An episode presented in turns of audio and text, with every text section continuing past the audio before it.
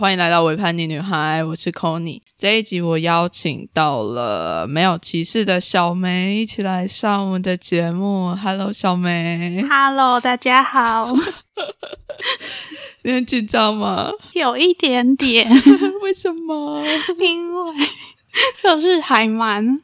其实我平常就是比较害怕讲话或面对人群啊。可是我只有一个人。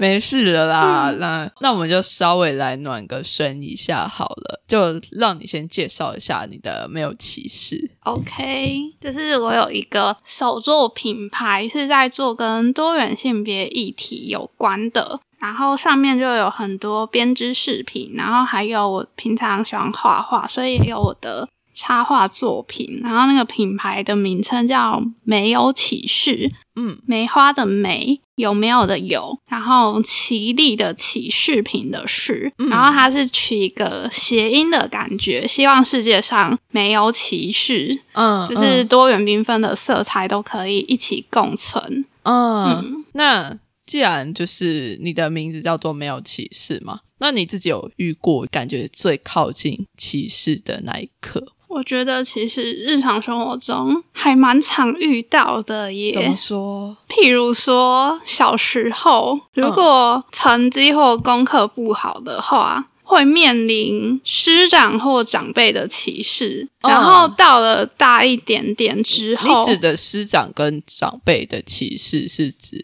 他们会觉得说，哎，你就是会觉得可能功课不好的小孩子就是。拍 拍那，对，我觉得社会上多少都会有这种日常生活中会出现的歧视啦。嗯嗯嗯，对。然后我自己遇到算比较面对面冲突的歧视的话，是我之前就是可能有带过自工上街去宣传婚姻平权。然后就是会遇到民众攻击，说你们这样子很不正常。那你们的你们是不是什么没有父母，或是没有父母是怎样？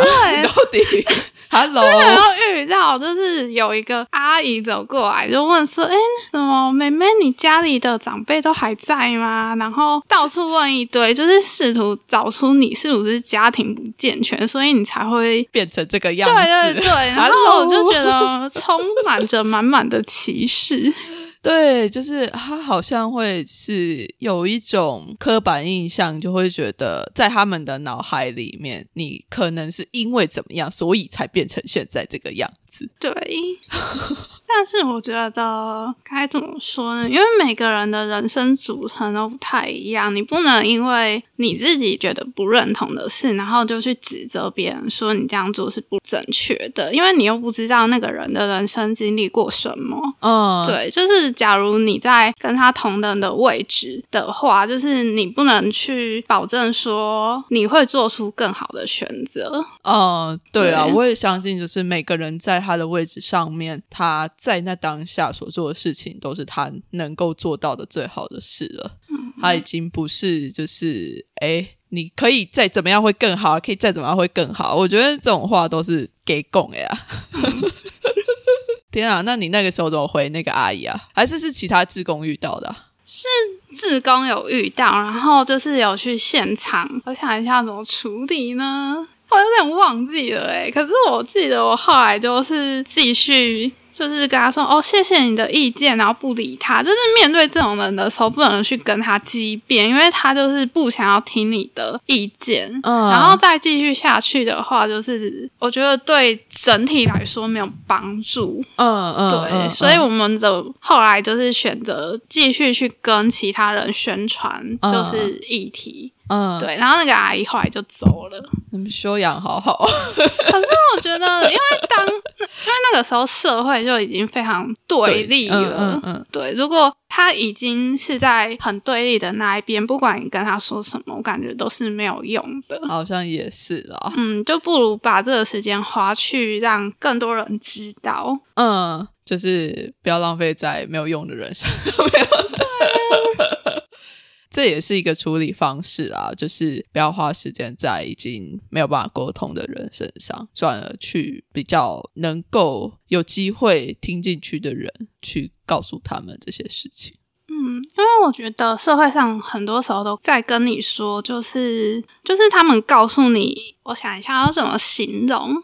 就是你以为你去抗争，然后去激辩，然后最后辩到最后你是赢的那个人，可是其实并不一定。嗯，就如果你是用非常激烈的手段去攻击对方，然后最后看起来是你赢了，可是就是也看得出你的该怎么讲。还是说，其实当你在用激烈的手段在做这些回应的时候，其实某方面你们的关系也是断裂了。对，就算你看起来好像你辩论变赢了，但实际上你并没有赢得那个人的心，因为你就是用你的观点很强烈的去把它压下来。对啊，而且也可能会引起周边其他人的，就是以其他人的眼光来看，会觉得这是一个非常不好的行为。嗯嗯，就是旁边人也都在看啊。对对对，有时候我们那个好的态度是给别人看的。确实也是啊，就是这也是一种取舍，跟看我们要怎么样去做一个社会参与的一个角度。嗯，那这一集因为是在骄傲月里面的特别节目嘛，那就不如来聊一下你的关于你的性倾向，还有因为你在你的那个 IG 上面就标示你是一个新台湾之子嘛。那想要问一下，就是你对于自己这两个认同的，稍微聊一聊，嗯。因为我其实小时候非常不能，就是非常不喜欢自己的新台湾之子的身份。嗯，所以嗯，我想要确认一下，就是你的新台湾之子是你的妈妈？我妈妈是广东人。嗯嗯，对。然后可是因为小时候她就是很长都会，那个时候就是可能会称呼中国新娘叫大陆妹啊，或者是对，因为那个时候可能就是早期来台湾的外籍新娘都是可能。在家乡环境生活不太好，所以才会选择嫁过来台湾。嗯，所以蛮多人对于外籍新娘的理解是，他们都是来台湾骗钱。的哦哦对哦对，其实台湾我觉得好像一直到现在都还是会对于外配仍然会有不太友善的看法跟说法。虽然说可能跟以前比起来好很多了，但是确实这样子的刻板印象还是有存在的。嗯嗯，对。然后我妈妈当初。他其实是跟我爸是相亲认识的，就是妈妈那边的亲戚，当初国民党打仗的时期，就是来台湾，然后后来就回不去了，因为那个时候两岸就是关起来了，对，没有办法互相交流。对，然后他时隔二三十年，然后终于开放探亲了，然后他就知道我妈妈家很多女儿，然后就希望有一个女儿可能嫁过来台湾陪他。哦，对，然后。之后，我妈妈就相亲认识嘛，然后她那个时候其实，在老家是在中国的农村，所以可能家里也有一些需要援助的地方。然后后来就是嫁过来台湾，然后原本可能以为嫁过来台湾生活会过得比较好，嗯，可是殊不知，就是台湾其实也是有一些贫富差距。是啊，是。对，然后我爸爸是华莲人，嗯，对，然后他就嫁过来华莲。嗯，确实，那个时候东部跟西部也是有存在的一些贫富差距。对，嗯嗯，而且早期可能娶外配的台湾男子，可能本身就是已经到了适婚年龄，但是娶不到新娘，所以他们可能才会娶外配。然后这些外配嫁过来之后，并不一定会得到比较好的待遇。是是，对。然后就是，其实小时候就觉得我妈妈是蛮辛苦的。嗯嗯嗯嗯，所以他会跟你抱怨还是什么的？我觉得应该是会从小就有一种被情绪勒索的感觉。哦，被你妈妈情绪勒索？因为我算是家里的长女，可是，在他们的观念里面，就是长女如母，就是需要照顾弟弟妹妹。然后我就觉得这种传统的观念真的非常的讨人厌。对，可是我自己，因为我自己也是长女，所以其实我有时候也会感觉到那种感受。可是可能不是我妈妈、爸爸他们直接加在我身上的，就是我自己会自己把那个责任把它扛起来，所以好像两个状况是不太一样的。但是我可以理解那个长女如母的那个概念。可是我不太想扛我家的责任啊，因为。就是我有一个弟弟是长子，嗯，对，然后就是妈妈非常的宠弟弟，就导致于他有一些非常真的非常偏差的行为，嗯，对，然后就是连平常可能就是常常会有警察来我家，然后警察都会劝我说，就是请我劝劝我妈妈，叫他不要这么宠我弟弟，然后我妈都说警察是想要陷害你弟，就是不要听他们的话，然后我就觉得，我就觉得在这个家。其实蛮可怕的。嗯。就是他已经有一个非常严重的重男轻女的状态。对，那好像有一点沉重的。其实，在在谈到重男轻女的状态，因为我们原本都会以为说这个世代好像会好一点的，但是事实上是这种观念一直到我们这一代都还是会存在着，甚至是就是在我们的长大之后，还是会很深刻的感受到这些观念压在我们的身上。嗯嗯，但是其实我觉得长辈们没有意识到，这其实算是一种性别歧视。对他们完全就是因为对他们来讲，他们的观念就是啊，男生才可以传宗接代啊，男生才有怎么样怎么样怎么样子的那个很久以前留下来的概念还在他们的身上，所以他们可能会不自觉的把这些东西都想要压在我们这一代的身上，然后让我们继续扛着这些东西走下去。那想要谈谈你自己的关于性倾向的部分。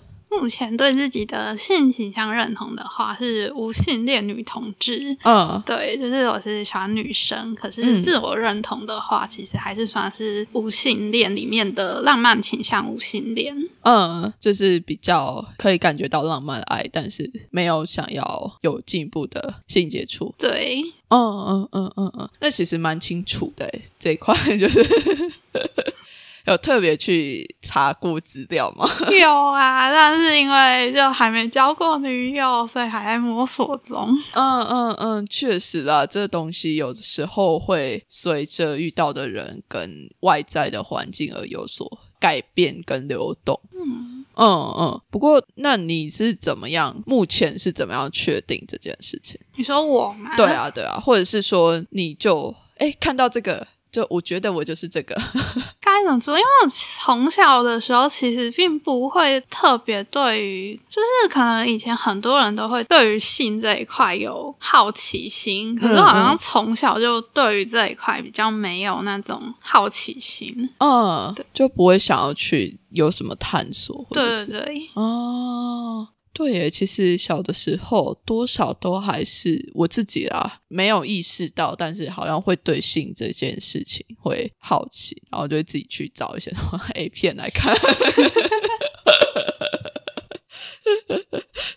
像我那个国小的时候，国小的时候就是我们班其实是打扫图书馆的，然后就有班上的男生、女生同学，那个时候小六，他们就会偷偷用图书馆的电脑去查一些色情片看啊，用图书馆的电脑好傻耶，应该不行吧？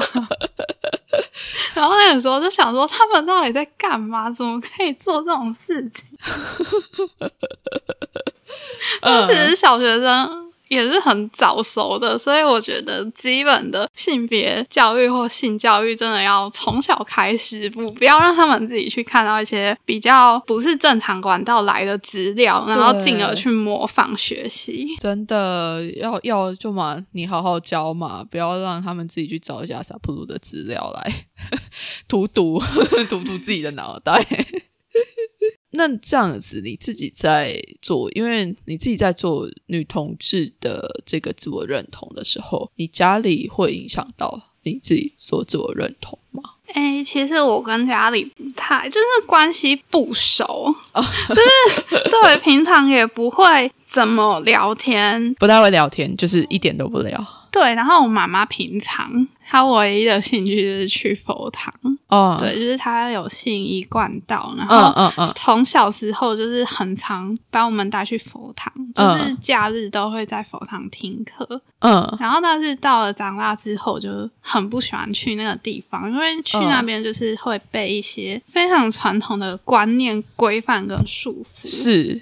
对因为我记得一贯道好像也没有很支持同性伴侣，就是好像不太支持，对不对？但我觉得都是个人的心态啊，像是。也有一些非常友善的基督徒啊，就算他的宗教不支持，但是他个人的心念跟心态是支持的话，他一样是友善的。确实是啊，就是要看你待的那个，不管是佛堂或者是教会，他的教的那些观念吧。嗯，对，因为我觉得里面的就是比较有实权的人，就是很能去掌握那些信徒跟信众们的，可以灌输他们一些观念，就是看他是灌输好的还是不好的。确实是，就真的很重要，要看那个头头到底在讲些什么。对，因为头头如果有讲出来的话很可怕的话，那其实信众讲出来也会很可怕。我记得我之前公投期间有一次被我妈抓去佛堂开会，然后台上的讲师就在那边讲了一堆，就是说哦，最近社会上非常的乱呐、像那个什么婚姻平权公投啊这种，我们尽量不要去碰，这些都是非常不好的东西。然后就，然后我就觉得好火大哦。好可怕哦我可以理解，因为那个时候，因为我之前是在我以前的教会，在差不多二零一六年的时候吧，那时候其实也有一段时间是大家在吵那个同婚，然后那个时候我们的教会也是也是会讲类似这样子的话，就是说，哎，不要去支持这件事情。所以那个在台下可能听到就觉得浑身不舒服。你是个人信仰吗？嗯，因为我是我家也是基督徒的家庭，然后这样长大起来的。但其实我应该算是家人是信这个宗教，可嗯是嗯我觉得我不是很喜欢，所以我觉得自己的认同的话，应该还是就觉得没有特别的信仰，对，可是也是会知道他们都是存在的，就是尽量抱着善良的心去面对万物。嗯我觉得这、嗯这个比较重要。嗯嗯嗯嗯嗯嗯，所以那他会让你觉得困扰吗？就是如果他在讲那些反对同志婚姻的话，会让你觉得，哎，你的内在跟你听到的信仰有点冲突，还其实不会，就只是觉得我很生气。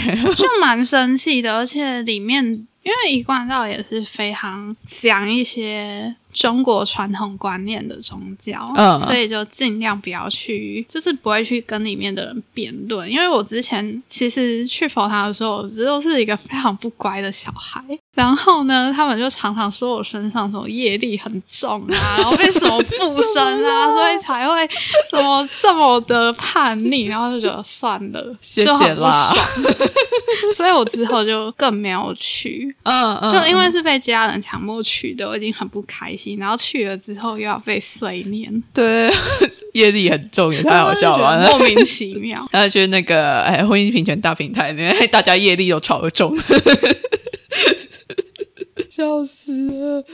好，那你自己如果是在交朋友啊，或者是虽然说现在还没有真的进入一段亲密关系里面，但是你如果在不管是暧昧啊，或者是在想要进一步的情感交流的时候，有没有因为就是你自己的身份有收到其他人的一些比较特别的回馈或回应？就像是新台湾自治，又或者是说你平常在交友的时候，可能一个新朋友就说：“哦，你是女同志哦。”就是有没有一些也比较特别，不管是好的或者是不好的回应，你自己印象深刻的？我身边比较好的朋友是都没有啦，因为他们就是可能一开始该怎么讲，一开始会变成朋友，都是可能就可能是社运场合认识啊，嗯或是嗯可能以前在学校的同学，然后这种的话就是长期相处过后都知道他们的性格不会因为这些事就去歧视他人，所以才会嗯变成朋友。也是啦，就包容性比较强的人，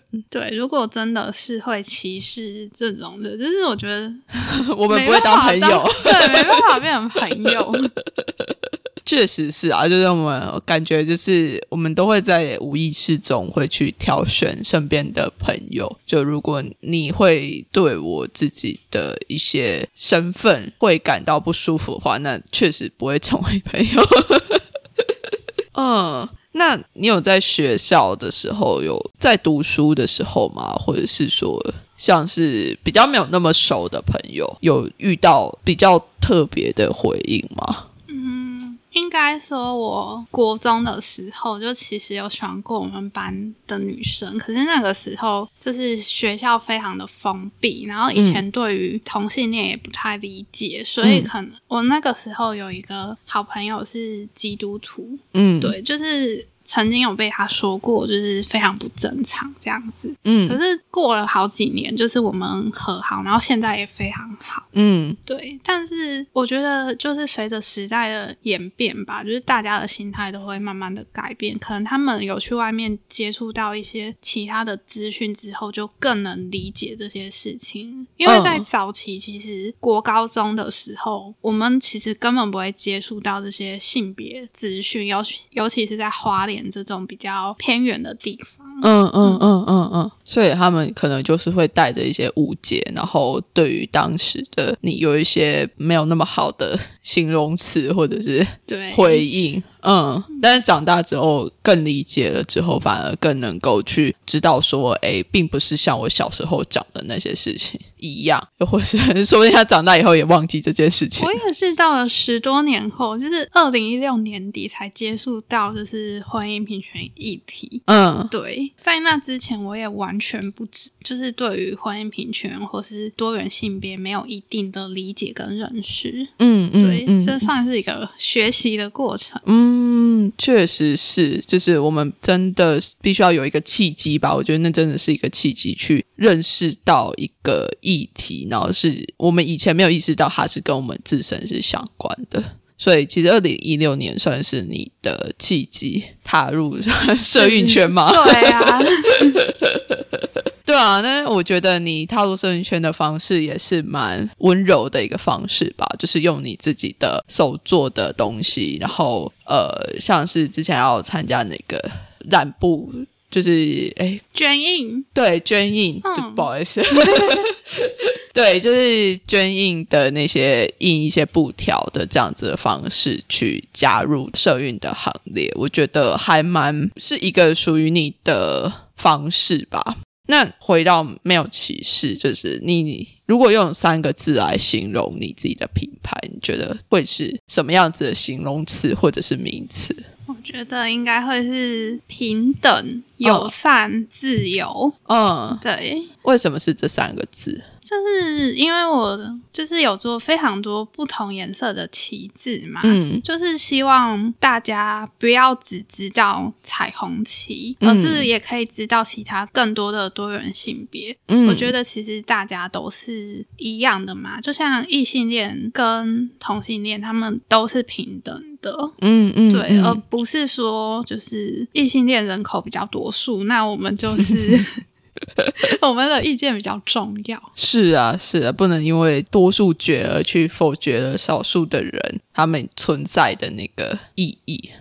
然后就希望让更多人看见，然后社会变得更加的友善。嗯嗯，然后自由的话，就是因为我其实不只做多元性别议题，然后之前也有在关注香港议题嘛，然后近期是乌克兰议题，然后就是希望世界上都能大家都能享受到他们应有的自由。对啊，因为你也做了蛮多的关于蛮多人权议题的部分，因为你之前有做那个小香包，哦，对，那个小香包是就是要不要讲一下？HK 的小吊饰，嗯嗯嗯，对。嗯。然后我觉得很棒的是，就是你能够真的跟着议题，然后去转变你的创作嘛，然后能够真的让那个创作变成一个唤起他人对某一些事件意识的一个工具，又或者是说讲工具好像有点硬，但是它确实是一个方法。就是大家都在用自己不同的方式去争取同等的自由。像很会写新闻的人，就是他可以用他的文字跟采访让更多人认识。嗯对，然后很会倡议的人也可以上街去倡议。嗯嗯嗯，确实是。对，然后只是同样是用手做的方式去做这件事情。嗯，那如果大家喜欢这些手作，可以去哪边找到你？可以去我的 IG 或 FB 或是彩虹平权大平台的网络商店上，我们有合作的义卖商品，都可以去上面看。搜寻我的品牌名称“没有歧视就可以找到了小梅的视频，而且我觉得她做的视频还蛮棒的，因为她有做非常多不一样多元族群的旗子的视频。那其实这一块在台湾比较少看见啦。所以台湾目前比较少人在做关于其他像是就像你的无性恋啊，然后男白女非呃非二元，或者是更少更少的一些泛性恋。旗 女同志旗、男同志旗，哎，有男同志旗吗？有啊，对啊，对，就是这些我们平常除了彩虹旗之外，并没有去注意到的一些旗帜，就是他的手作的作品里面都有呈现出来。我觉得这是非常棒的一件事。那最后，最后。我们要来稍微提到一下，我们现在正在录音的这个空间，就是非常感谢崇文成基金会提供了这个空间，让我们来录音。他们也是一个非常性别友善的团体哦。对，就是虽然说我们想到陈文成基金会，应该第一个都会想到关于二二八事件或者是呃白色恐怖的这一些历史的部分，但事实上。这个基金会对于性别议题，他们也是抱持一个非常友善的态度跟支持的一个方式，在支持婚姻平权。那就是非常谢谢小妹，也谢谢重生基金会，谢谢龙三。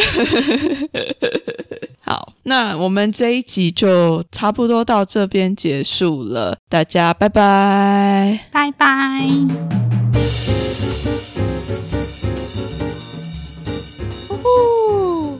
集邀请到了，同时也是骄傲月的赞助商之一的小梅，大家快去为叛逆女孩的 IG 或是 Facebook，那里同步都举办抽奖活动，可以抽到由凯纳或者是小梅没有歧视所赞助的超级赞的商品哦。那小梅六月骄傲月的特辑是在她的 IG 上面介绍了非常多不一样的性少数族群的旗子，觉得小梅真的超厉害的，不单只是收集这些旗子的故事需要花很多的时间，而且她都还可以把这些旗子的颜色做成是各式各样的饰品、耳环、夹子、别针等等的，超强。我这手镯的人看到都觉得天哪，是大神呢！如果你喜欢我跟小梅的这集对谈，欢迎你分享出去。那也别忘记在你正在收听的平台上面按下订阅的按钮，这样下一次维叛逆女孩上新节目的时候，你就不会错过啦。最后，如果你在更喜欢维叛逆女孩一点，也可以到 First Story 上面抖内给维叛逆女孩，请 Conny 喝杯咖啡。